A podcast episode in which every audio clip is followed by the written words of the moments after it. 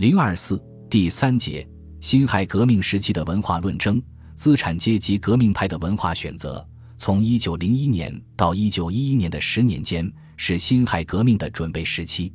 这一时期，中国的阶级矛盾和民族矛盾空前激化。清王朝对内横施暴虐，对外摇尾乞怜的丑恶行径，充分证明他已经腐败透顶，完全堕落为洋人的朝廷。帝国主义列强对中国的侵略更加肆无忌惮，任意在中国驻扎军队、强租土地、掠夺资源，乃至直接出兵在中国的领土上互相厮杀。日益严重的民族危机唤醒了人民，激励了人民反帝反封建的决心，同时也为中国人在这个时期对文化出路的探索添加了新的动力。戊戌维新运动的失败，清王朝的腐败堕落，使许多一度相信过改良主义的人从梦幻中惊醒，转向资产阶级民主革命一边。以孙中山为首的资产阶级革命派竖起推翻清王朝。建立资产阶级共和国的旗帜，在政治、军事和思想文化战线上展开了不屈不挠的斗争，领导了这个时期的历史潮流。因此，资产阶级民主革命潮流是二十世纪最初十年间中国社会历史发展的主流。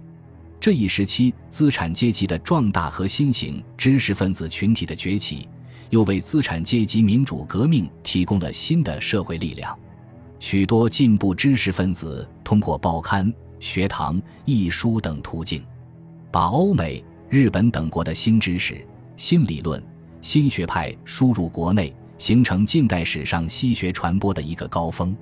引进的内容不仅有大量的自然科学，而且还有各种人文科学，而西方的各种社会思潮，从柏拉图。亚里士多德的古典哲学，到十九世纪末二十世纪初在西方流行的各种主义都被介绍进来。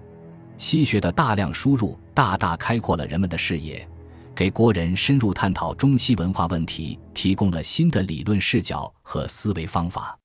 西学思潮又与剧烈动荡的社会相呼应，形成了各种不同的文化观念。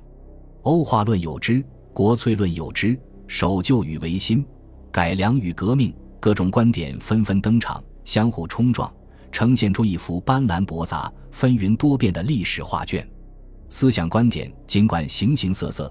但所讨论的问题依然没有脱离中国传统文化和西方文化这两种不同文明之间的相撞相融问题。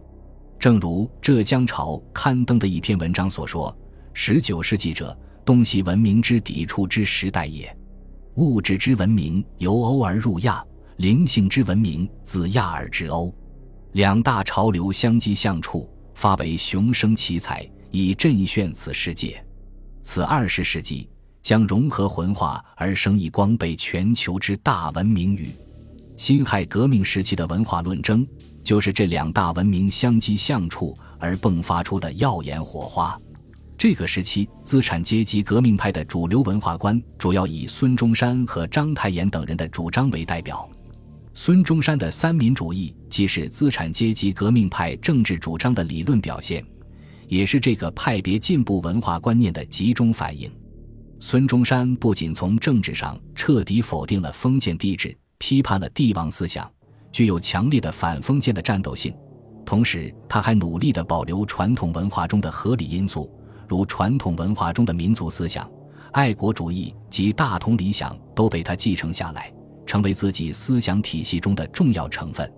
孙中山还用积极进取的态度对待西方文化，力求吸取其中一切有益的东西。他不仅接受了西方资产阶级的进化论、天赋人权论和共和国政治方案，而且还吸收了社会主义学说的一些观点。孙中山自己曾说。余之谋中国革命，其所持主义有因袭吴国固有之思想者，有归附欧洲之学说事迹者，有无创获而独见者。这段话明确地表白了他自己文化观的思想来源。在他的主张中，既处处洋溢着资产阶级民主理论的光彩，又留下不少与传统文化妥协的痕迹。资产阶级革命派的另一位代表人物章太炎。则是位具有深厚经学根底的思想家，他推崇国粹，主张用国粹激动众性，增进爱国的热肠。他虽提倡民权平等，但却反对唯心向西，而立意于弘扬佛学。他所梦寐以求的，是在继承祖国优秀文化传统的基础上，创造出一种能够抵制西方资本主义思想侵蚀的民族文化，推动正在艰难前进的民族解放事业。这就是他的文化观的本质。在革命派文化观中，除了有孙中山、章太炎代表的正统文化观外，还有以新世纪派为代表的激进的欧化派文化观，以国粹学报派为代表的国粹派文化观，从而使这一时期的文化论争，既有革命派与改良派之间要不要实行民主共和的论争，又有革命派内部激进派与保守派之间围绕着欧化与国粹问题进行的论争。